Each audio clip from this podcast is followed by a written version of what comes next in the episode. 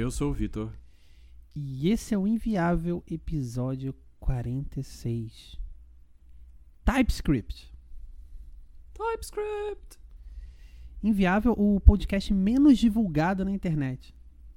Porque... Pois é, né? T- Toda vez que alguém descobre o nosso podcast, fala, fala, vocês tinham que divulgar mais esse podcast. Pois é, é, É. todas as pessoas, é unânime as pessoas falando, poxa, muito legal. Outro dia eu não sei quem foi mandando no Twitter, né? Muito legal, acho que vocês deviam divulgar mais. Falei, pô, Pois beleza. é.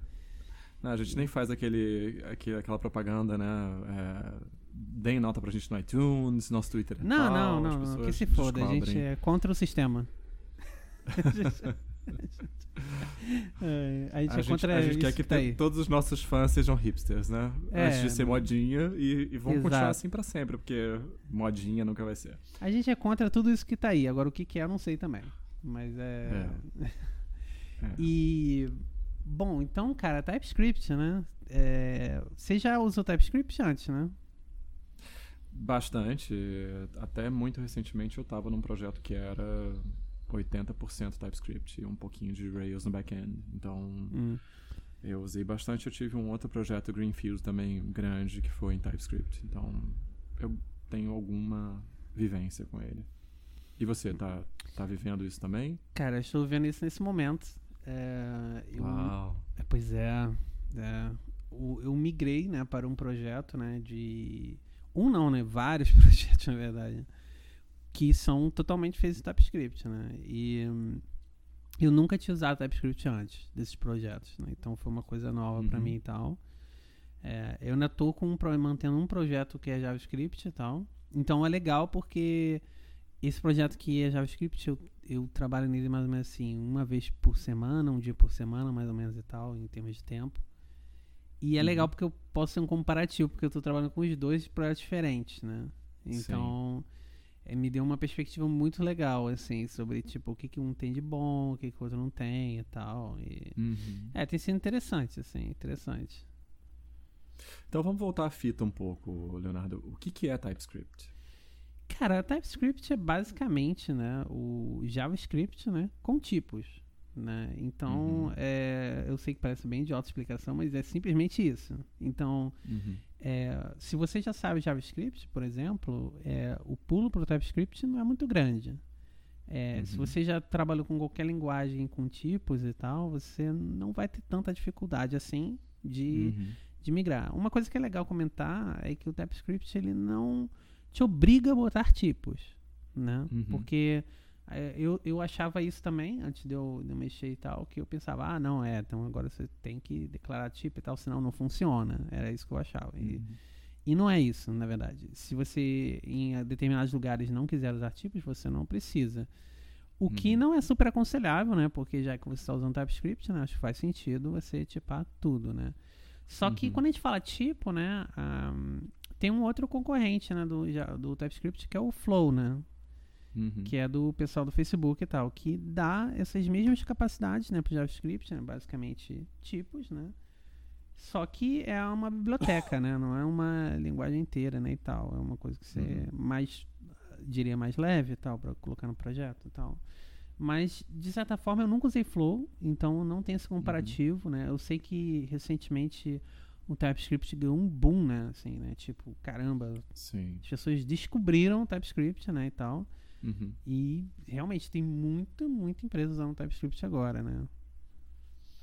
É, é o, o Flow e o TypeScript tiveram um momento de alguma, acho que de, de mais concorrência, vamos dizer uns quatro anos atrás, É, porque o, o grande, o, o próprio nome diz, mas o grande lance do Flow é que ele tenta reduzir a sua sua carga cognitiva em relação à declaração de tipos, fazendo uma análise de fluxo, né? Então ele tenta entender os caminhos pelos quais seu código passa e inferir os tipos a partir disso. É, então, na época em que o Flow saiu, o TypeScript ele era muito mais formal do que ele é hoje em dia. É, ele tinha uma herança é, bem mais forte do, do C Sharp, né? Então, muita gente fazia essa crítica de que a intenção da Microsoft era burocratizar o desenvolvimento web. E o Flow veio, é, acho que para dar uma chacoalhada positiva, porque o TypeScript rapidamente adotou essa análise de fluxo e, em paralelo, desenvolveu muito bem o que é uma especialidade da Microsoft, as ferramentas. Né? Então, você tem, a começar pelo Visual Studio Code, que é uma experiência muito boa de desenvolvimento TypeScript para quem é, nunca mexeu. Então, você abre, já tem TypeScript instalado. E não só ele tem TypeScript instalado, como o TypeScript que está lá por baixo, ele ampara o desenvolvimento JavaScript também, o que é uma coisa muito interessante. É, a gente pode falar mais disso depois. É, e eles aprenderam com muita sofisticação, aliás, isso é uma, uma coisa importante, é, que a, a, o ganho de segurança que você tem com tipos e com uma modelagem estática ele tem que ser muito equilibrado com o dinamismo e com os idiomas do, do JavaScript. Então, isso eu acho que o, TypeScript faz com maestria. Assim. Ele é JavaScript, tão JavaScript quanto você quiser que ele seja. Né? Ele é tão solto quanto você quiser que ele seja. E o sistema de tipos é sofisticado o suficiente para modelar várias situações que seriam impossíveis em outros sistemas de tipos mais estritos. Né? Eles fazem isso é, afrouxando o que eles chamam na, na, na teorias de linguagem de programação de soundness. É, o, o, o, sistema de tipos ele tem furos, os furos são conhecidos, e a, a, postura da Microsoft é muito pragmática. Né? A gente tem que ter furos para a gente fazer com que a experiência seja agradável para quem está mexendo com TypeScript. Né? A balança tem que ficar equilibrada. Sim, é, é interessante isso, porque hum, realmente eu vejo que ele não é é, ele, ele, é um pouco solto mesmo, né? Como, como a gente está falando, ele não te obriga né, a declarar nada, né? Então uhum. fica muito a critério seu, né? Do projeto. Tem uhum. formas de você. É, como, como dizer assim, de meio que quase que forçar isso, né? No, no seu projeto, né? Mas é uma coisa que uhum. depende sua. Por exemplo, você tem, né? Um, se você tem, usa qualquer linter né, no projeto, uhum. é, você pode botar lá uma verificação. No projeto que eu trabalho tem essa verificação, né? Que, por exemplo tem uma regra que é você não pode ter nenhuma variável ou argumento ou nada que é do tipo n, né, que seria qualquer uhum. tipo, né? Então essa uhum. regra restringe isso. Então, por uhum. exemplo, no projeto que eu trabalho é obrigatório você declarar tipos, né, em tudo. Uhum. Então uhum. é uma forma que eles escolheram e tal, completamente válido.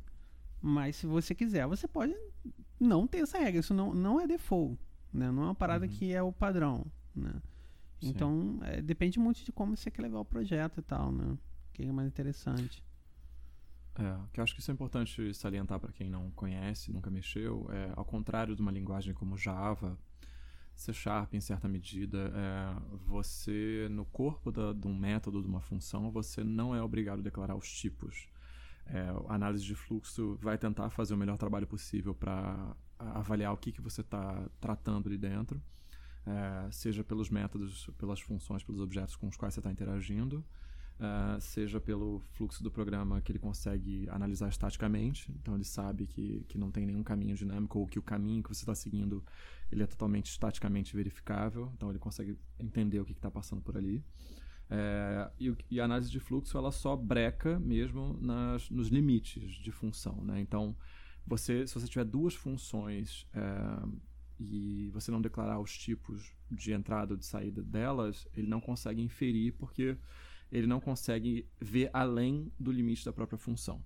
Né? Então, é, você pode ter um, um, uma função declarada internamente, exatamente como você declararia em, em, JavaScript, sem nenhum tipo, sem nenhum nada, e ter só tipos nas entradas e nas saídas, né? que seria o ideal, na verdade. Você dificilmente vai ter que anotar alguma coisa dentro do corpo da sua função, só para desambiguação, especialmente quando você estiver usando é, é, generics, né? muitas vezes ele não entende a relação de, de variância contra variância, supertipo, subtipo, então às vezes você tem que desambiguar, mas é uma coisa que eles estão sempre melhorando. É, então, um caso clássico, por exemplo, era quando você é, usava, vamos dizer que você usasse uma, uma biblioteca como Ramda ou Lodash, né? É, e uma biblioteca como Ramda ou Lodash muitas vezes define, é, muitas vezes não, a maior parte das vezes, como são bibliotecas de combinadores no geral, elas não sabem os tipos concretos que passam por dentro do, das funções. Então elas são genéricas. Se você é, chamar uma função do Ramda, por exemplo, como map, que é, mapeia, né, recebe uma função que mapeia um tipo A para um tipo B. É, se você, dentro a sua função de mapping também for genérica, muitas vezes ele não consegue propagar o tipo interno para o tipo externo. Então aí você vai desambiguar, né? mas hoje em dia ele já consegue fazer algumas dessas coisas. Então, eu acho que isso, isso é uma das coisas mais alentadoras e mais legais de acompanhar e de desenvolver em TypeScript, é ver que as pequenas inconveniências que um sistema de tipos pode trazer, é, elas geralmente são tratadas com seriedade pelo Microsoft e sofrem melhorias ergonômicas ao longo do tempo.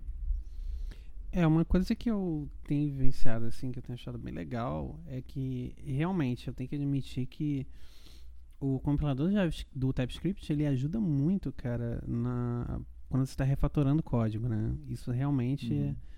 É, é, um ganho, assim, bem grande que você tem, porque ele realmente te mostra todos os erros, né? É, você está ali uhum. compilando tudo e tal, e, e, e é rápido, né? O uhum. projeto que eu tô é bem grande, então é uma base de código bem, bem grande. Então não é um. Não é que, porque assim, quando a gente começa qualquer projeto, ele é lindo, né? Tudo rápido, né? E tal. Uhum. Com o tempo, né? A gente vai vendo desgaste e tal. Mas.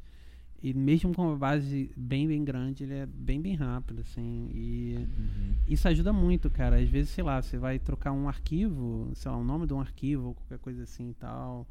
Que muitas, muitas coisas, né? O próprio, né? quando você está no JavaScript já te ajuda bastante, mas o TypeScript eu acho que ele vai um passo além disso, né? Ele é bem mais uhum. detalhado, né, nas coisas e tal.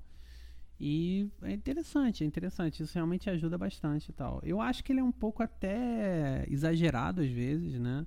É, por, por exemplo, é, no projeto que eu estou trabalhando, eles tinham, tem uma configuração no, no, no compilador do TypeScript mesmo, né? Não é no Lint, né? Uhum. Que, que é assim, é, que o computador ele dá um erro se você tem uma variável que não está sendo utilizada, por exemplo. Uhum. Isso eu acho muito exagero, assim, porque, por uhum. exemplo, às vezes você está é, criando uma feature nova, né, alguma coisa assim e tal. E, pô, a gente não está trabalhando com back-end, né? Você, às vezes, está criando uhum. uma coisa ali e tal, você tem que olhar na tela o que você está fazendo, né? Tipo, uhum. ah, troca um estilo, troca uma coisa ali no componente, sei lá o que, você está vendo. E, cara, constantemente eu me vejo tendo que, sei lá, comentar variável, porque ah, a variável não está sendo usada e eu quero ver o que eu estou fazendo, entendeu? Uhum. E isso eu já falei para eles várias vezes que, pelo amor de Deus, gente, remove isso, porque. Mas eu acho que. Acho que eu coloquei alguns argumentos que eu acho que fazem bastante sentido e eu acho que eu consegui convencer as pessoas de que isso não tinha. Não era necessário ir tão longe assim, entendeu? Então, é, o tipo de configuração é. também que você pode botar na CI, né? E Exatamente, não, não é. É, eu falei, cara, não dá. E, e, é interessante, porque assim, as outras pessoas que estão trabalhando né, nesse mesmo sistema, elas não têm um background tão forte de JavaScript, né? Uhum. Então, é uma outra perspectiva que eles têm, né, de front-end, né? Eles não são puramente front-end, né? Eles vieram do back-end para o front-end, né? Uhum. Isso muda tudo, assim, muda tudo, assim. É muito interessante isso. É, principalmente nessa questão da, de afrouxar ou não as regras, né? Eu, eu notei Sim. que eu sou a pessoa que tende a querer afrouxar as regras, né? Uhum. Porque eu tenho o background de JavaScript, e que é um. Que, assim, é, é rápido, né? De, de, você fazer e tal, muitas coisas, de prototipar coisas e tal. Uhum. E eu quero ter o melhor dos mundos, né? Eu quero ter, tipo, a segurança do JavaScript e tal, mas com uma uma boa velocidade, né, de prototipagem e tal, no código uhum. também.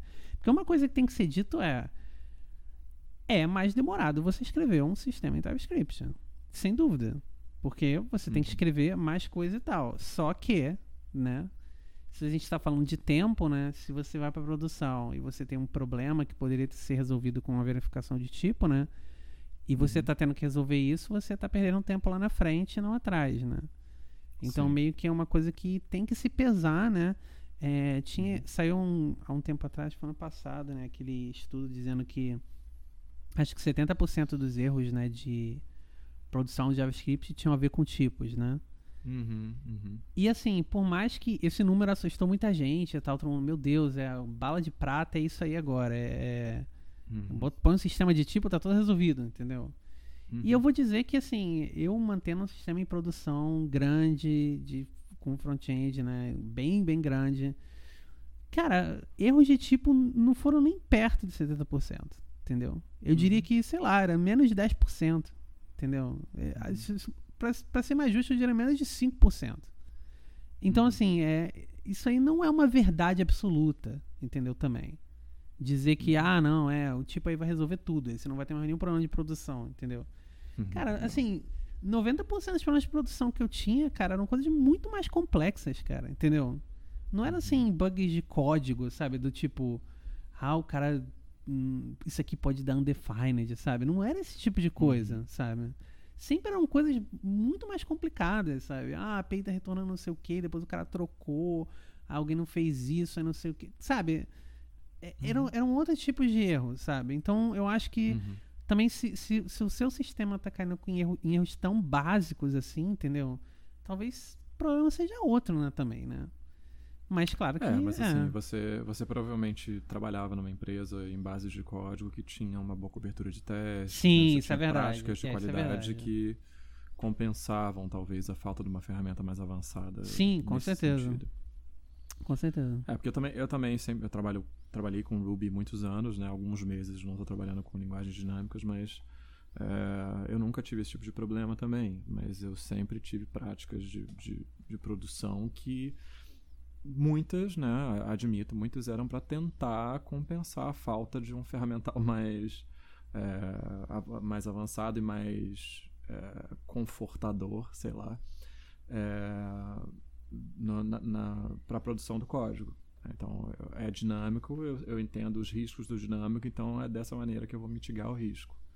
É, e nesse sentido, você mitigar com uma análise estática, né, seja por uma outra ferramenta, seja por um compilador, é um jeito que pode baratear muito, porque você, é, quando você tem um sistema de tipos, você está estabelecendo matematicamente o que é possível no seu código. Né? Então, a, a, árvore de estados, a cardinalidade de cada método, ela está clara. Né? Então, é, por cardinalidade, eu quero dizer o seguinte: né? quando você, por exemplo, quando você tem uma função que recebe um booleano, é, quais são as possibilidades de tratamento desse, desses valores. Né? Duas. Então a cardinalidade é 2.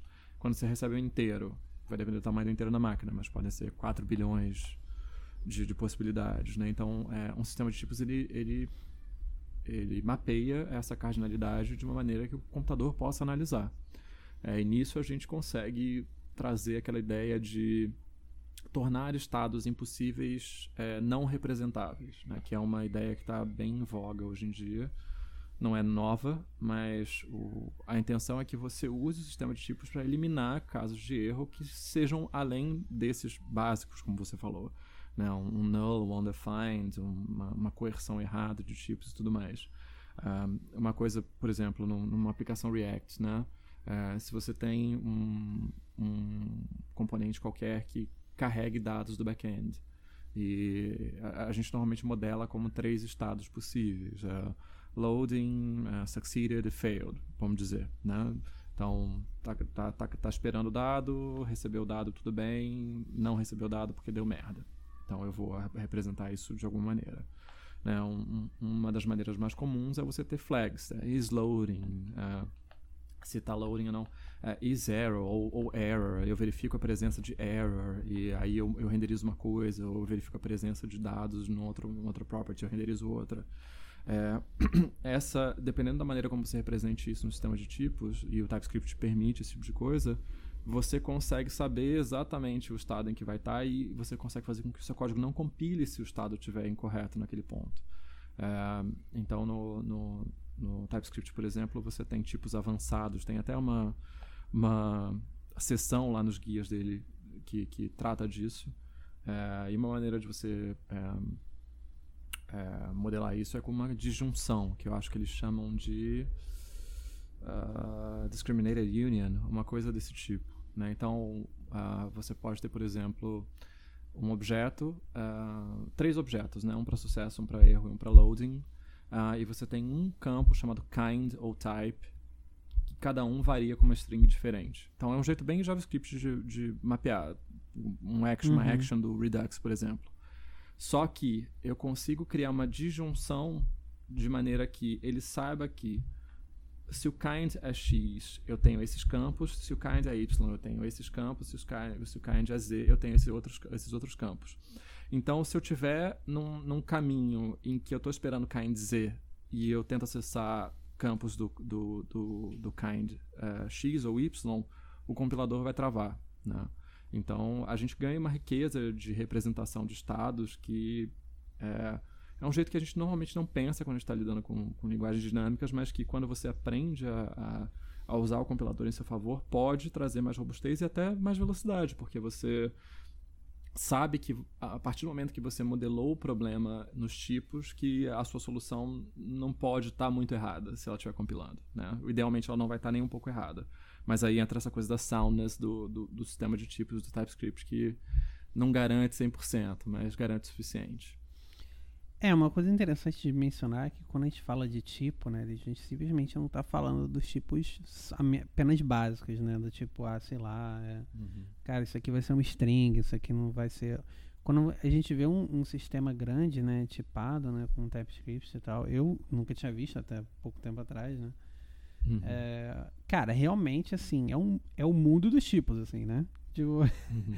Cara, tu tem arquivos inteiros, assim, só de tipos, e o típico estende o tipo tal, e não sei o que. Uhum. Cara, é tipo para todo lado, cara. Assim, é, é uhum. realmente assim. É, é, tem vários momentos assim que eu olho vários arquivos assim tal e eu vejo mais código lidando com tipo do que qualquer outra coisa, assim. Do que uhum. fazendo a própria lógica, sabe? Então é, isso é, é muito comum.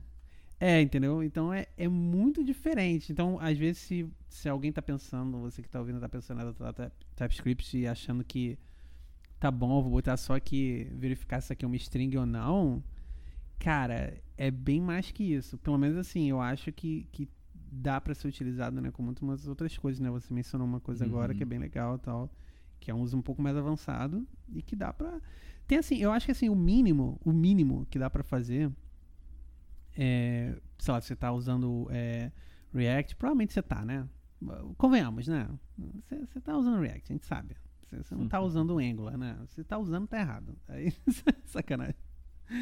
Mas, pô, Angular é muito triste. Mas, enfim, é, sei Mas, lá. Mas, ah, parêntese, Angular foi um dos primeiros projetos a adotar em larga escala TypeScript, né? Então, verdade. Dar esse crédito. É verdade. É verdade. É. E então, assim, por exemplo, no, no React é muito comum a gente ver é, o que antes era da, da biblioteca mesmo, depois foi separada, né? Os prop types, né? Uhum. Que era assim, ah, você tem um, um, componente qualquer e você coloca lá o quando está recebendo os, as, os, as propriedades do componente, você tipava embaixo, né? Você colocava assim, ah, prop types ponto string is required, né? Então, uhum no mínimo, assim, você já, se você quiser usar no, de uma forma assim, ultra light, né, ou flow, TypeScript e tal, você já consegue substituir esses prop types com tipos mais bonitinhos, entendeu? E menos até verbosos do que se você for chegar com prop types. Uhum. Então, isso, isso é, o, é o, o, ground zero, assim, que dá para você já otimizar um pouco até de tempo, você, você pode reutilizar isso tudo em lugares diferentes e tal. Então, Sim. já dá um ganho só ali, entendeu? Você já tem um pequeno uhum. ganho assim tal, e dali você pode ir, né, é, implementando em outras áreas, né, e tal, e vendo, né, devagar, né, o que que, onde você acha que faz sentido. Um outro uso que eu achei uhum. bem legal era, hum, que também é bem básico e tal, mas é interessante, é simplesmente mapear o, as suas uh, respostas da, da sua API, né. Que isso é, uhum. é, é, provavelmente uma das melhores coisas, né, que pessoas vão fazer, mas, por exemplo, ah, se você tem. Isso é muito comum, isso é muito bom. Eu já peguei gente fazendo merda com isso, que é quando você tem aquele cara que está fazendo back-end que não tem padrão nas coisas, né? Uhum. Então, cara, toda vez que ele vai criar uma, um endpoint novo, alguma coisa assim, o cara vai, sei lá, é comum a gente botar, é, vamos supor, os erros numa key errors, né? E aí uhum. isso é um padrão acordado, aí o cara vai lá e não põe. Põe dentro uhum. do, daqui que era onde tem data, sei lá. Então, uhum. esses erros você vai pegar na hora, porque você já criou um tipo ali que é, sei lá, API response, alguma coisa assim. E esse tipo vai receber um outro tipo, que vai ser dependendo do modelo do domínio que você quer, se vai ser, sei lá, pessoa, se é não sei o que. Então vai ser uma rede de pessoas, então vai ser um tipo que recebe outro tipo. Então por aí você vai fazendo e criando, montando seu Lego e tal. Uhum. E ele vai uhum. verificando tudo e vai fazendo, te ajudando, né? Uhum. É, isso é bem legal, assim. É, a gente já falou sobre isso antes, mas o, o, quão restrito ele é é uma questão de opção. Então você pode, por exemplo, marcar, criar um TS config, que é o arquivo de configuração dos projetos TypeScript, em que você não faça nenhum tipo de restrição. Eu quero escrever um JavaScript, um TypeScript que seja tão solto quanto o JavaScript seria. Então eu não vou checar, por exemplo, uh, tipo passando por todos os meus limites, né, entradas e saídas. Eu não vou me incomodar se eu estou chamando alguma coisa que seja any. Uh, any você mesmo já mencionou, mas any é um tipo especial no TypeScript. Uh, any pode ser assinalado a qualquer variável, né, e pode ser é, é, pode ter qualquer método chamado em cima dele. Então, eu posso dizer que, sei lá, var, é, meu, meu const user uh, any é igual a, sei lá, uh, launch missiles. Aí, o negócio que, que não gera um user na prática vai ser assinalado ao user, né? Eu estou falando, chamando de user. E isso só vai ser validado mesmo em runtime. Né? Então, você vai ter um comportamento idêntico ao do JavaScript. Uh, mas aí você pode afrouxar, por exemplo, o, essa coisa do N. Você pode colocar o no implicit any. Então, assim, se eu estou recebendo ou passando N, uh, eu tenho que marcar como N no meu código para eu saber que eu estou fazendo isso. Uh, você pode ligar, por exemplo, strict no checks. Então, se você chama alguma coisa que pode ser nula ou undefined, eu tenho que checar se ela é nula ou undefined, senão o compilador não, não, não deixa o código passar. Né? Então, ele traz algumas seguranças uh, para você à medida que você vai sentindo necessidade delas. Então é fácil, por exemplo, e é uma intenção do projeto que você adote uh, o TypeScript numa base de código já madura. Né? Você pode colocar num arquivo, depois em outro. Você pode, uh, depois do TypeScript 3, eu acho, você pode marcar um arquivo JS como test check, você pode, você pode colocar o TypeScript para checar aqueles arquivos JS também, para tentar fazer análise de fluxo tentar inferir alguma coisa. É, então, eu acho que é, é, esse pragmatismo é uma das coisas mais legais, assim, porque uh, eu, por exemplo, né, como quem já ouviu esse programa sabe, eu gosto de linguagens da família ML. Né, eu gosto de, de Haskell, eu gosto de de, de Elm, PureScript, eu não, não, nunca mexi muito, mas tenho simpatia por F Sharp. Agora, é, são mundos em que você não pode ser tão solto com as coisas, né? E, e isso acaba sendo da, um dos fatores que fazem que as pessoas tenham um pouco de medo, porque justamente por esse fator de, de produtividade, né? Essa, esse medo de você ter uma curva muito íngreme de aprendizagem que vai afetar as suas entregas, a sua capacidade de produção. O TypeScript ele não oferece esse risco, né? É, eu, por exemplo, quando eu começo um projeto do zero, eu, eu boto strict true e eu quero que tudo seja o mais restrito possível. Mas isso é, é, é eu sei que é o suficiente para dar as garantias que eu preciso ter. E é mais fácil de fazer num projeto novo. Agora, se eu fosse adotar num projeto já existente, eu poderia justamente apertar essas porcas à medida que eu, que eu fosse evoluindo com o meu código. É, é eu, assim. Agora, mudando um pouco do, de assunto, mas ainda no mesmo tema, claro. Você acha que, assim, todos os projetos se beneficiam de TypeScript ou você acha que tem casos onde TypeScript não faz muito sentido não é muito necessário? Eu acho que todo projeto, depois de um determinado tamanho, se beneficia de um sistema de análise estática. É, especialmente se for um sistema de tipos. Então, eu acho que, sei lá, passou de, de 10 mil linhas de código, você já vai ter que escrever muito teste para saber que as coisas estão encaixadas do jeito correto. Né? Então, eu acho, eu acho benéfico.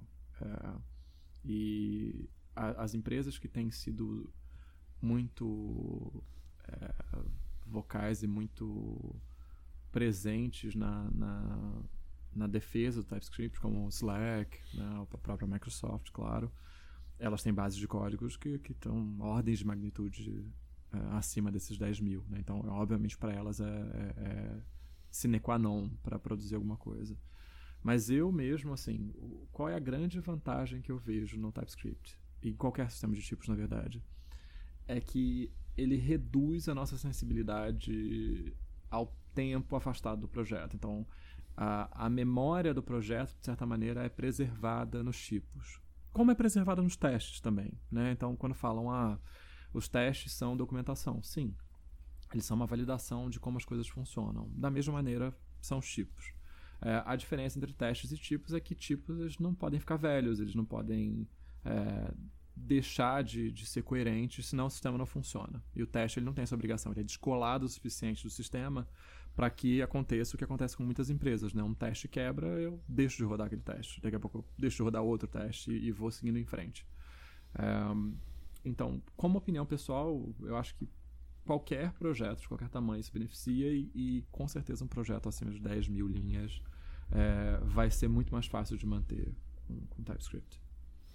É, eu também tive essa impressão, assim, é, por exemplo, o, o, o, projeto que eu estou trabalhando em paralelo, que é JavaScript, né, e tal, não é um projeto muito grande, entendeu? Uhum. É um projeto que tem um escopo também bem limitado, então a gente sabe que é um projeto que não vai crescer, né, muito. É um produto pequeno e tal. E realmente, cara, nesse projeto eu é, nem vejo assim, foi lá, pelo menos foi todo mundo unânime em dizer que não precisaria de TypeScript e tal. Que assim, uhum. poderia ser colocado e que, ah, legal, a gente pode até se beneficiar com alguma coisa, mas não faz muito sentido, assim, porque é um projeto muito uhum. pequeno e é um projeto que muda com muita frequência, né? Então é uhum. uma fase é um projeto muito experimental, sabe? Uhum. Então eles falaram, não, isso é realmente é ideal que seja JavaScript e tal, porque a gente vai experimentar direto, vai estar trocando um monte de coisa, tem que ser bem solto uhum. mesmo. E, e, realmente eu concordo. É... Agora, assim, entrando. É assim, eu, eu não sei, o meu coração ainda é meio dividido, assim. Agora eu tô entrando mais uhum. numa questão de opinião, já, pessoal, é, gosto Sim. pessoal, né? Já não tô uhum. mais falando de... É, a gente já deu todos os argumentos técnicos, né, e tal, né? Agora eu vou, uhum. vou falar com o coração, agora.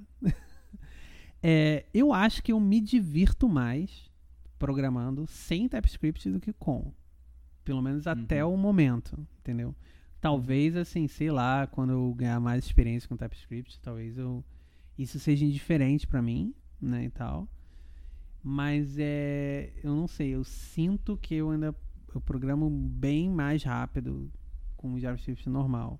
Mas claro que assim, uhum. não é uma comparação justa, porque pô, eu faço JavaScript há muitos anos e TypeScript eu faço, sei lá, alguns meses. Entendeu? Então, uhum. realmente é completamente injusto. Mas é eu acho que é uma coisa que a ser considerada, sem dúvida. Por exemplo, se uhum. hoje eu fosse começar um produto do zero, assim, um produto que eu levaria a sério, assim, sabe? Tipo, não, vou fazer uma startup aqui, tô criando um produto e tal. Eu consideraria fortemente ter TypeScript. Se eu achasse que ia uhum. ser um uhum. produto muito grande. Se eu achasse que, nossa, isso vai crescer bastante, é uma ideia que eu posso expandir, que vou escalar, não sei o quê eu consideraria fortemente, cara, ter TypeScript, assim. Porque uhum. ia economizar realmente muita dor de cabeça e tal. Uhum. Eu acho que faz bastante sentido, assim, em, muitos, muitos casos, assim. É, é indubitável, assim, que o, o, ciclo de feedback como linguagem dinâmica, ele é muito mais curto, isso não, não tem que é, comparar. Eu acho também que se você... Porque quando você tem tipos à disposição, o seu jeito de pensar pode ser afetado é, de uma maneira ou de outra, né, positiva ou negativamente, mas é, você pode passar a abordar problemas de um jeito diferente. Né? Então, se você conhece, por exemplo, essas coisas avançadas do TypeScript, você pode inserir garantias no seu código ou começar a modelar o seu código por outro viés, né? pelo viés justamente das entradas e saídas, né, do, do, do, de uma coesão que não é a, a, a comportamental no primeiro é, momento. Então você tem essa divisão entre type level e term level, né? É, então term level seria a implementação mesmo que roda e type level é são os tipos. É, você, se você modelar o seu problema de maneira que você leve mais coisas para o type level, você resolve as coisas de um jeito diferente. Então é, eu acho que se você programa de uma maneira dinâmica, o, esses tipos eles vão ser uma marra de algum jeito, mesmo que não seja uma coisa incômoda. É, e se você está acostumado a, a, modelar a partir das estruturas de dados e das funções, é, você contar apenas com, com a execução também empobrece de uma certa maneira. Né? Então, o que eu acho legal no TypeScript é que você pode trocar os modos. Né? Então eu posso, por exemplo, é, afrouxar num, numa interface de usuário, que é uma coisa que não é tão importante, que seja correta, matematicamente falando, e eu posso apertar quando eu estiver tratando de alguma, regra de negócio complexa ou alguma regra de negócio vital para o funcionamento dessa interface. Né? Uma coisa que está é, apartada, né? não, não faz parte da lógica daquela interface, mas que alimenta aquela interface ou é alimentado por aquela interface. É, e isso só a experiência traz, eu acho. É, eu, eu passei a usar TypeScript profissionalmente depois de ter bastante vivência com outras coisas. Então, o meu TypeScript ele é muito afetado por essa por essas experiências. Até nos projetos em que eu trabalhei, eu adotei algumas bibliotecas que trazem um pouco desse jeito de pensar com, com, com mais uh, veemência. Né? Então, no, no mundo TypeScript tem algumas bibliotecas de um cara que se chama, acho que, Gianni Canti, G. Canti, que são FPTS, IOTS, MonocleTS, que são bibliotecas que, que pegam o sistema de tipos e, e colocam ele na frente do, do, do, da resolução do problema. Né? A sua linha de frente é essa. É, e, e, tem projetos em que você não vai precisar disso. Né? Então, isso que você falou, a análise que foi feita no seu trabalho. Ah, um projeto pequeno, bom, a gente precisa de flexibilidade para mexer. Então, o TypeScript pode ser um, uma pedra no sapato. É, o TypeScript ele não precisa ser uma pedra no sapato por vários fatores. Né? Primeiro, aquilo da gente que a gente falou de você poder afrouxar as, as porcas aqui e ali. É, segunda coisa, que é uma coisa que muita gente não sabe, o TypeScript ele pode não compilar o seu código, mas ele sempre emite JavaScript. Então, se você tem, por exemplo, uma variável, ah, está reclamando que uma uma variável não está em uso, ele não vai compilar o seu código, mas ele vai emitir o JavaScript. Então, você pode ter um fluxo de desenvolvimento que seja extremamente dinâmico, carregando tela e tal, sabendo que o compilador está reclamando. É, e depois só você pegar e, e, e amarrar todas as pontas. É, é, uma outra coisa também que eu acho bem legal no TypeScript é que ele tem muita ferramenta boa para auxiliar o desenvolvimento. Eu não sei se, qual linter vocês estão usando. Vocês estão usando o TS-Lint ou estão usando o ESLint 7? O que, vocês estão fazendo? Cara, então, é, quando eu cheguei nesse projeto, eles estavam usando o TS-Lint, né? Só que ele vai uhum. ser descontinuado, né? Parece. Sim. Uhum. Então a gente migrou semana passada para o ESLint, na última versão. A gente usa uhum. ESLint com, junto com o Prettier, né? Sim, sim. É, então, é, isso, isso, o TS-Lint era uma boa ferramenta. Eu acho que o ESLint eu não, não usei ainda em nenhum projeto meu, mas vai continuar fazendo um bom trabalho. E ele tem isso, você falou no Prettier, né? Prettier é uma, uma ferramenta, para quem não conhece, que basicamente cria um estilo uniforme para o código, ele tem vários padrões, não tem muita coisa ajustável, né? Então, é, a ideia é que você não tenha bike sharing por conta de estilo de código, e toda vez que você salva seu código ou que você vai comitar, você roda o Prettier de algum, no, no, na, na, nas suas mudanças e o estilo sempre fica uniforme. Então você não vai ter uma diferença entre uma pessoa e outra da equipe. É, e ele funciona com TypeScript, né? Sim, é, sim. Ah, é legal fazer um... Funciona... Desculpa interromper. É que é legal fazer um parêntese, porque isso tem sido uma pergunta bem comum, cara, até de outros colegas uhum. e tal. É a diferença entre o ESLint e o Prettier, né? Porque uhum. a um primeiro relance eles parecem que são iguais, né? E eu acho uhum. que essa confusão faz muito sentido, na verdade. Porque algumas das regras, né, é, que o Prettier trata, né, elas já foram tratadas no passado no ESLint. Uhum. Então é comum essa confusão.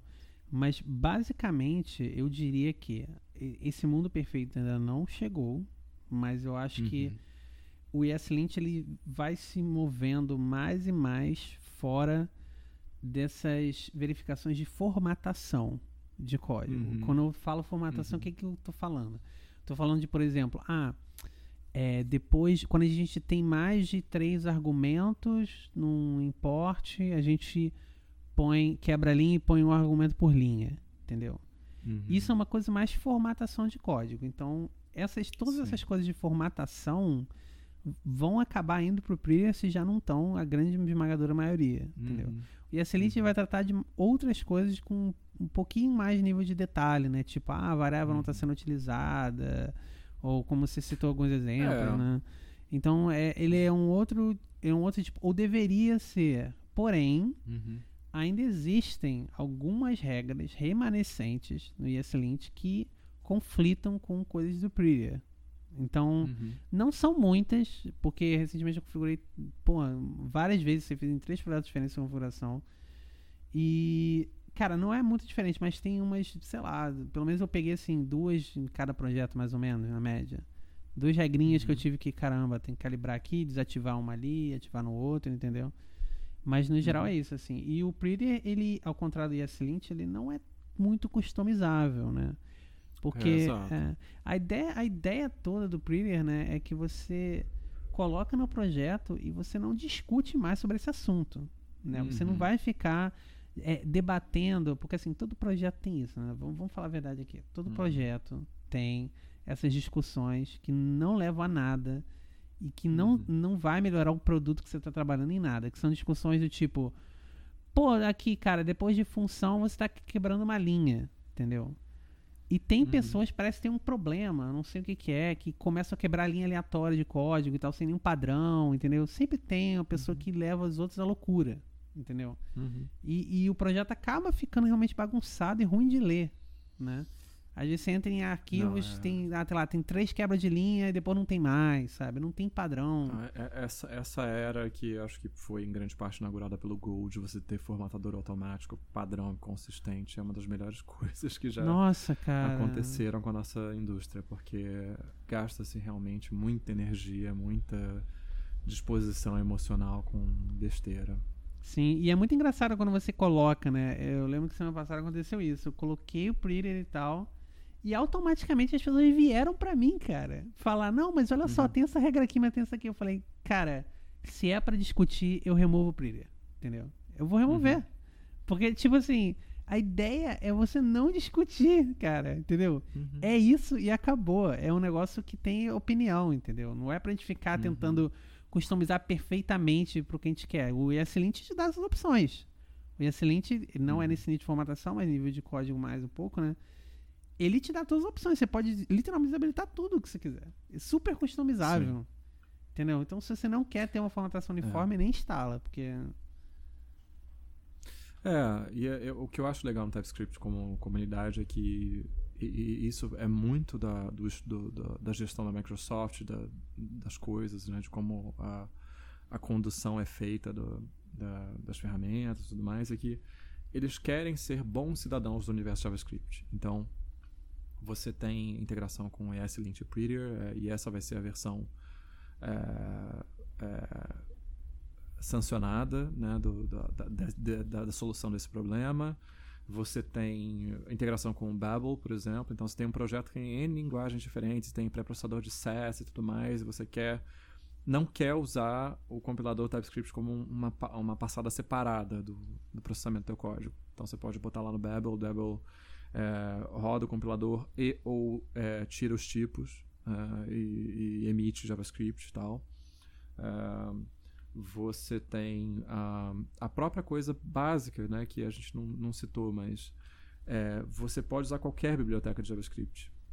E para a maior parte delas, os tipos já estão definidos. Existe um projeto chamado Definitely Typed, é, em que você pode postar o- a, a definição de tipo de uma biblioteca JavaScript que já exista. Então, a biblioteca não precisa ter sido pensada, implementada, feita em TypeScript. Ela pode simplesmente existir. A maior parte do código, é, numa linguagem dinâmica, ele é estável em termos de, de entradas saídas, interfaces, expectativas. Então, você consegue criar um modelo daquilo ali. O TypeScript é feito para modelar qualquer coisa em JavaScript, por mais esquisita que seja e dinâmica que seja. É, e você pode adotar uma biblioteca. E para a maior parte das bibliotecas você já tem uma definição de tipos atualizada, pronta. Isso é uma, um adianto de vida muito grande. É, no NPM, a maior parte dele está no namespace arroba types, né? Então você dá, sei lá, npm install ou yarnad é, mongoose e arroba types barra mongoose. Então você vai instalar essa biblioteca para esse banco de dados maravilhoso MongoDB, MongoDB caraca, e vida. os tipos dela. É. E é, mesmo para coisas assim que são bem fora do padrão. Eu trabalhava num projeto até o começo desse ano que usava uma biblioteca chamada Cesium, que é para desenhar coisas 3D já referenciadas. tem types para ela, ela é uma biblioteca enorme. Uh, então você dificilmente vai estar perdido na vida e se você estiver perdido na vida, muito provavelmente para modelar o tipo da tua biblioteca vai ser bem fácil.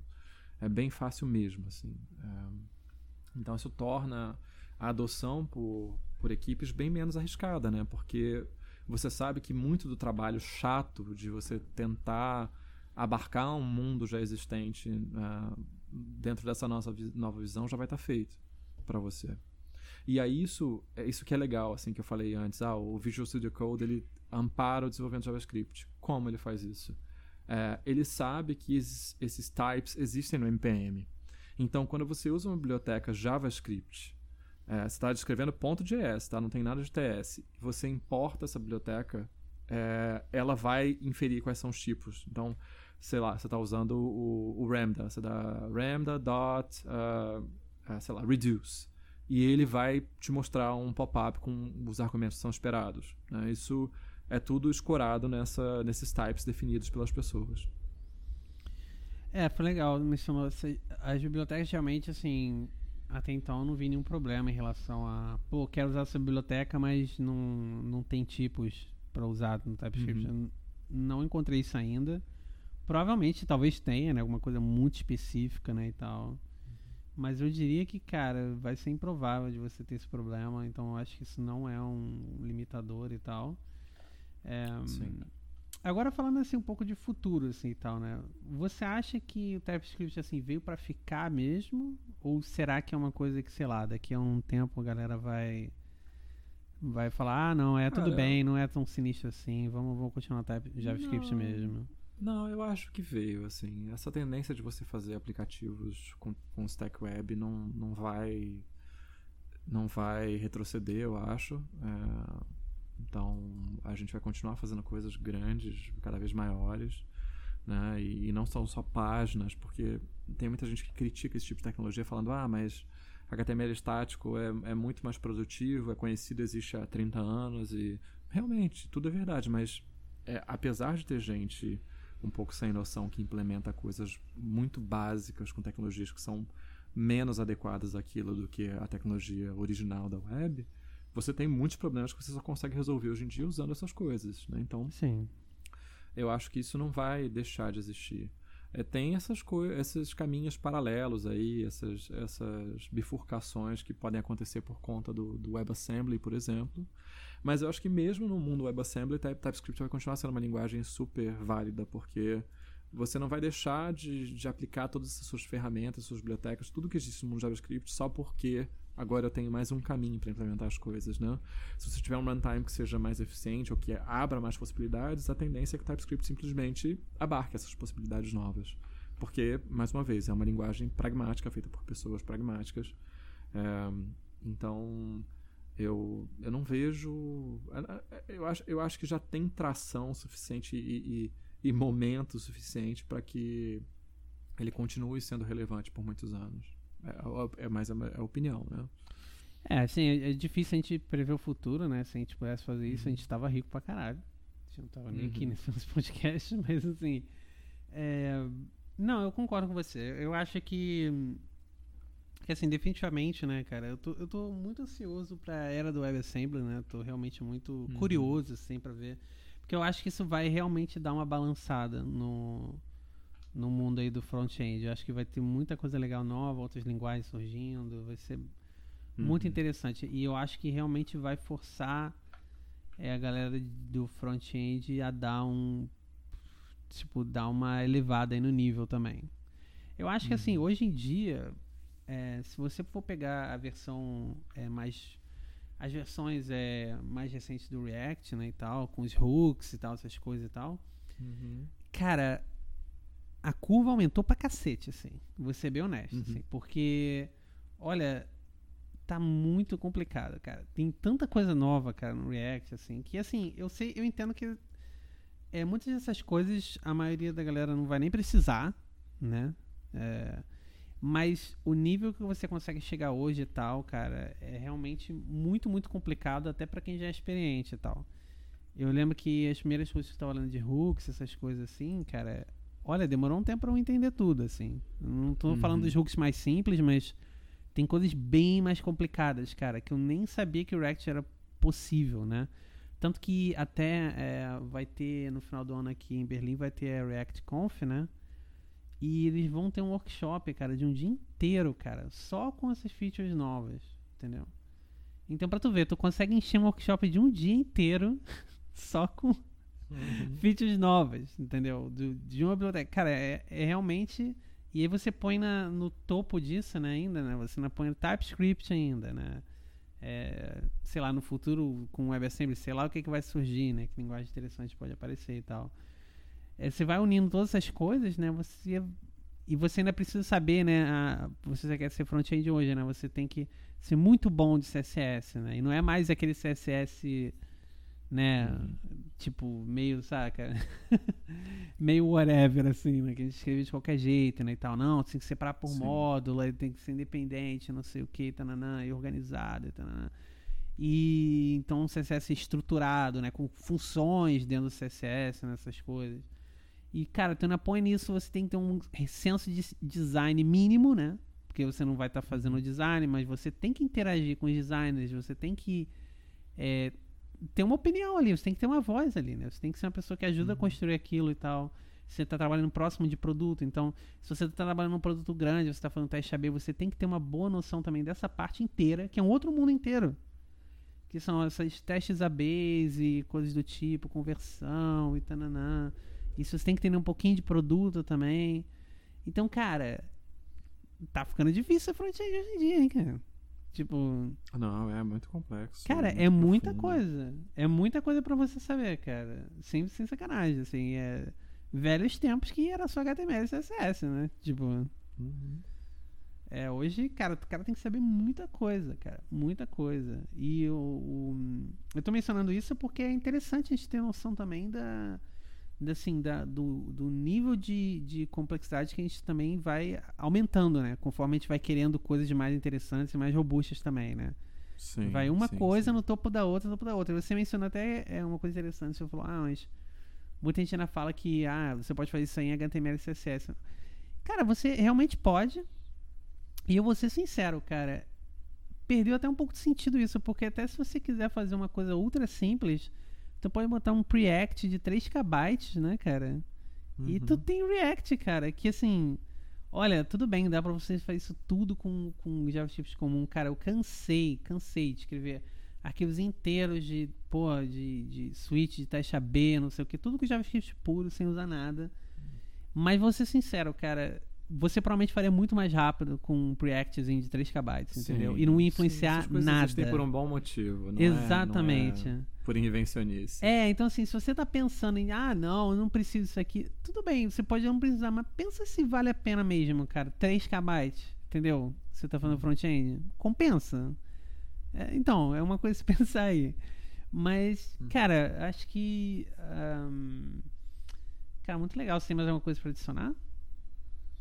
Eu acho que, assim, tem talvez ah, só um, um apanhado geral, né? Acho que para começar com TypeScript é bem fácil. Então eu falei do Visual Studio Code, mas tem eh, tem suporte em todos os grandes editores. ah, o, o Visual Studio Code c- criou, né, ou popularizou, não, acho que criou a, noção do, do Language Server Protocol. ah, e o TypeScript tem uma implementação de Language Server ah, que é usada por outros editores. Eh, você está usando no Atom? Tá com Então, ó, complete, essas coisas todas? Agora eu estou usando o Visual Studio. Por causa do Ah, é? TypeScript e tal. É, Uhum. porque, É, eu, usei, eu testei com a Atom uma época e funcionou bem, mas. Mas você tá gostando? Cara, então. é, teve uma. Eu sou um cara. A gente já mencionou isso naquele nosso episódio de editores, né? Mas eu sou um cara especial no mundo dos editores. Porque eu uso esses editores mais modernos, mas eu uso eles no Vimode, né? Então, Uhum. basicamente a minha decisão pesa no nível. O quão bom é o Vimode desse editor, entendeu? Certo. Então, o, edit o Vimode do Atom sempre foi muito superior ao Visual Studio. E por muito, muito tempo e tal. Uhum. Mas, recentemente, o Vmode do Visual Studio realmente subiu um nível bastante, assim. Uhum. É, então, hoje, por exemplo, eu acho que tá pau a pau. É, uhum. Eu ainda uso o Atom para algumas coisas e tal, mas é, eu ainda vejo assim, tá mesmo nível assim. Eu consigo fazer uhum. usar o Vmode perfeitamente bem com o Atom e com o Visual Studio. Então, para mim hoje em dia tá meio que quase tanto faz, entendeu? Eu posso usar o uhum. Visual Studio como posso usar o Atom e para mim não tem ah, quase ah, nenhuma diferença, assim. Mas uns meses atrás, até no nosso, no nosso episódio que a gente fez de editores e tal, o, o Vmode do Atom era muito superior, assim. Tinha, tinha assim, uhum. até em features básicas, assim, o Vmode do Visual Studio não tinha. Então, para uhum. mim, era in, in, não dava para usar, entendeu? Porque era uma uhum. coisa muito primária para mim no editor. É, infelizmente, assim, ainda gosto de muitos plugins do Atom, cara, que eu que eu não tenho totalmente no Visual Studio, né? Então, isso ainda me uhum. é, isso ainda me deixa um pouco triste, assim, né? Por, é, mas são todos derivados do Vim, cara. Isso é uma coisa que. Sei lá, cara, se, se, você não usa Vim ou se você não pretende ter nenhum tipo de adaptação e tal, provavelmente isso que eu tô falando não vai fazer nenhum sentido para você. Porque uhum. os plugins básicos e tal, todos os dois, ambos os editores têm e tal. Então, enfim. É, tem, tem. Eu uso, eu uso no Emacs, funciona bem. Um, e eu sei que tem também pessoal que usa no, no Vim e funciona bem. É, tem a, a, o, o, TypeScript ele se integra bem com todos os builders que eu conheço, Webpack, uh, Rollup, Parcel.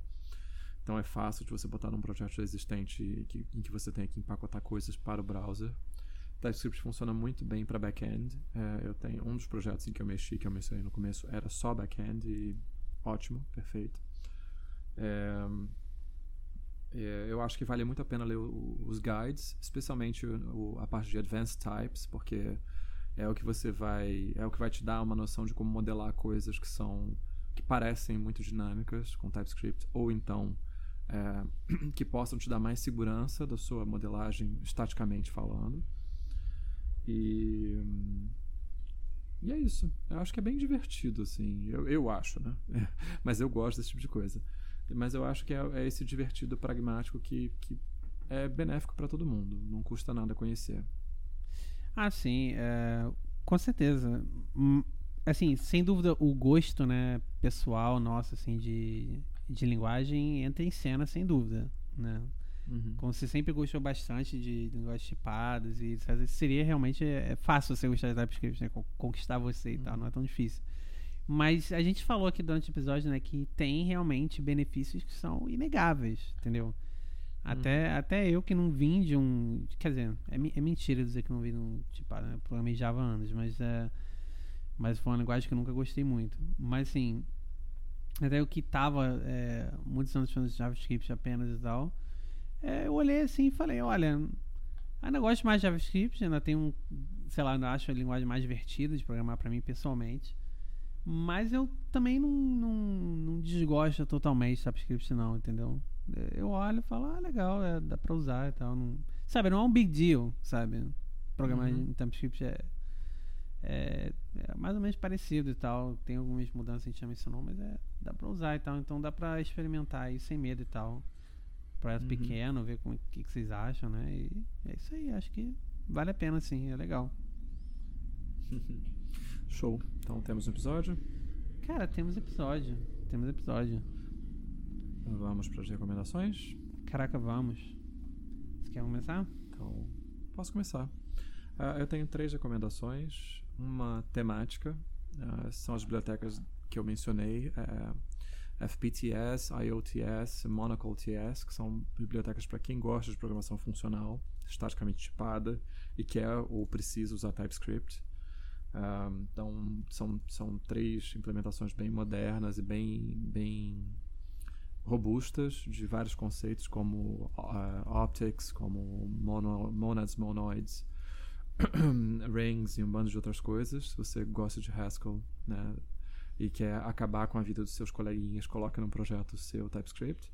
Um, o, a minha segunda recomendação é um livro é, que se chama Ways of Seeing de um cara é, chamado John Berger. Ele deu um curso na BBC nos anos 70 e se transformou num livro e é, é basicamente um, um livro sobre desconstrução é, de imagens se baseando especificamente na pintura a óleo. É, então, é, é, um livro que trata primeiro do papel da arte, né? Então ele revisita muito. Quem estudou comunicação leu com certeza esse texto, né? A obra de arte na era da reprodutibilidade técnica. Sim, é, sim. Então o primeiro capítulo é isso.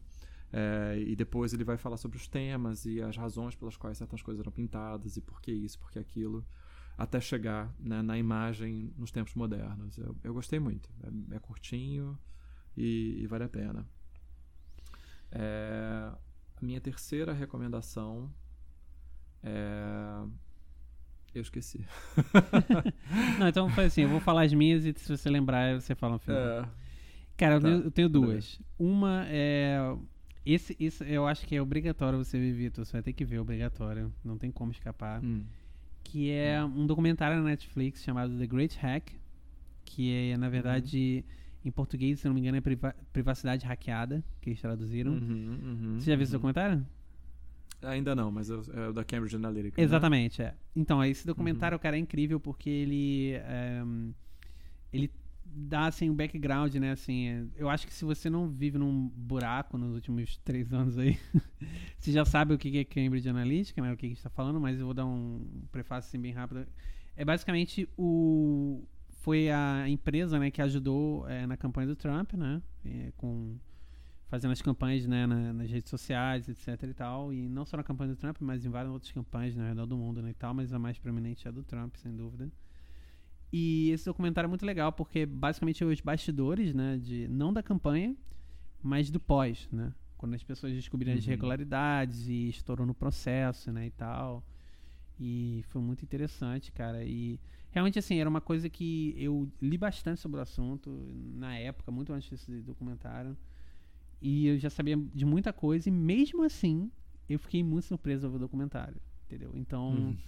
Eu acho que se você lê um mínimo e você acha que, ah, não, já sei o que quero. Cara, veja. Porque realmente vai valer a pena cada minuto. É, é incrível. Vai te deixar um pouco chateado, eu acho. Teve essa reação, né? Em alguns colegas, assim, que viram. Eles ficaram meio, meio tristes, assim, com a parada. Porque realmente é um pouco zoado mesmo. Mas, assim, é uma coisa que é obrigatória. A gente tem que ver, entendeu? A gente tem que entender né? Eu acho que um dos grandes motivos dessas coisas terem acontecido é que a gente não entendia exatamente como as coisas estavam funcionando, né? Uhum. Então, é, esse, ter essa noção, né, essa perspectiva é muito importante. Então fica aí, é The Great Hack ou Privacidade Hackeada, se tiver com Netflix em português. É, uhum. A segunda coisa que eu vou recomendar, cara, é um livro que é o que eu não terminei de ler. Então é meio que meio escroto estar recomendando. Mas eu tô lendo, está em processo que é um livro nacional. Tá aí, hein? Olha, faz, faz tempo aí. Um, uhum. Que é um livro do Manuel de Barros, que é O Meu Quintal uhum. é Maior do que o Mundo. Então, esse livro, ele basicamente, né, é, é um recorte, né, da obra dele, né, de 70 anos, né, de obra dele, né, basicamente, para quem não conhece, Manuel de Barros, poeta, escritor. Então, é um livro muito interessante e tal, é vários poemas diferentes fases da, é, é, um recorte, né? Na real, não é uma série escrita provavelmente dita, mas é um, é um recorte do, de todos os poemas dele. E, cara, tô gostando muito. Muito legal. É, eu queria muito tempo conhecer a obra dele. Esse foi o primeiro livro que eu comprei dele. E, pô, eu tô adorando. E. Ah, cara, o. Deixa eu ver o que mais. E o terceiro, cara, é uma recomendação, cara, que. É, eu queria dar que eu esqueci também. Tamo na merda agora, Vitor. Hum. Mas também, eu vou, eu vou dar uma, uma, recomendação aleatória, que não era que eu tava lembrando. Mas é. Uhum. Eu lembro que eu mencionei há muito tempo atrás que eu tive uma, uma exibição aqui em Berlim, né? Em, em março, né? Foi mais ou menos início de março. É, ficou o mês de março inteiro a exibição é, na galeria aqui de Berlim. E eu fiz uma série de Polaroids para essa exibição e tal. E eu tava dando um tempo, porque eu queria que fosse uma experiência realmente única, a pessoa estar lá e ver, né, essas Polaroids e tal em pessoa. Mas uhum. é, de, agora de alguns meses já se passaram e tal, e eu disponibilizei essas Polaroids no meu site mesmo. Então. Ah, essa é uma excelente recomendação. Sim, exatamente. Não é aleatória, é ótimo. Mas não era o que eu tava pensando, entendeu? Era outra coisa. Mas o. Mas então, aí se. Obviamente eu sei que só quem mora em Berlim foi na exposição. Né? Então, Uhum. é, então comecei a postar essas fotos no meu Instagram também e tal. E, mas eu acho que no site é mais legal, porque no site tem a parte escrita também, que é, Uhum. que é uma coisa que eu não, não mostrei na exibição, na verdade. Então eu achei que seria um- uma coisa. Uma coisa a mais, né? Pra quem, sei lá, mesmo quem foi e queria ver alguma coisa a mais é, é, da série. Então é muito legal. Então, olha só, eu já vou te dar um combo, cara, porque eu acho que essa série que eu fiz, cara, tem tudo a ver com esse documentário da Cambridge Analytica. Então, eu acho que já vê o documentário e depois vai no site ver a série, que você vai ver que vai ter tudo a ver. Ah, maravilha. Preciso nem lembrar da minha terceira. Essa aí já fechou com chave de ouro. legal, legal. E então é isso, né? Então. Temos episódios. Depois de muito tempo a gente tem um episódio. Né? Tamo Depois aí. de muito tempo. A culpa é minha, mas é de Não, não é sua. Imagina. Se- será que agora. Assim. Não, cara, não é, cara. Eu que já cancelei várias vezes também. tipo, será que agora É. a gente consegue ter a nossa. Eu acho que assim, eu acho que tá na hora a gente divulgar isso. Não sei não. Eu acho que tá. É. Mas enfim, quem É. sabe? Quem sabe? Qual coisa você vai ver uma Então, propaganda ó, na Globo? você que tá ouvindo esse episódio, É. dá estrelinha pra gente no iTunes, de preferência não uma estrelinha. Segue a gente no Twitter, arroba Reinviável Podcast. Isso aí. É, cara, segue o. Leonardo, arroba Leonardo WRC. Siga a mim, Dodecaphonic. E siga a vida, porque ela é muito bonita. Exatamente, cara. Até E o episódio que vem. Valeu, galera. Falou. Tchau, tchau.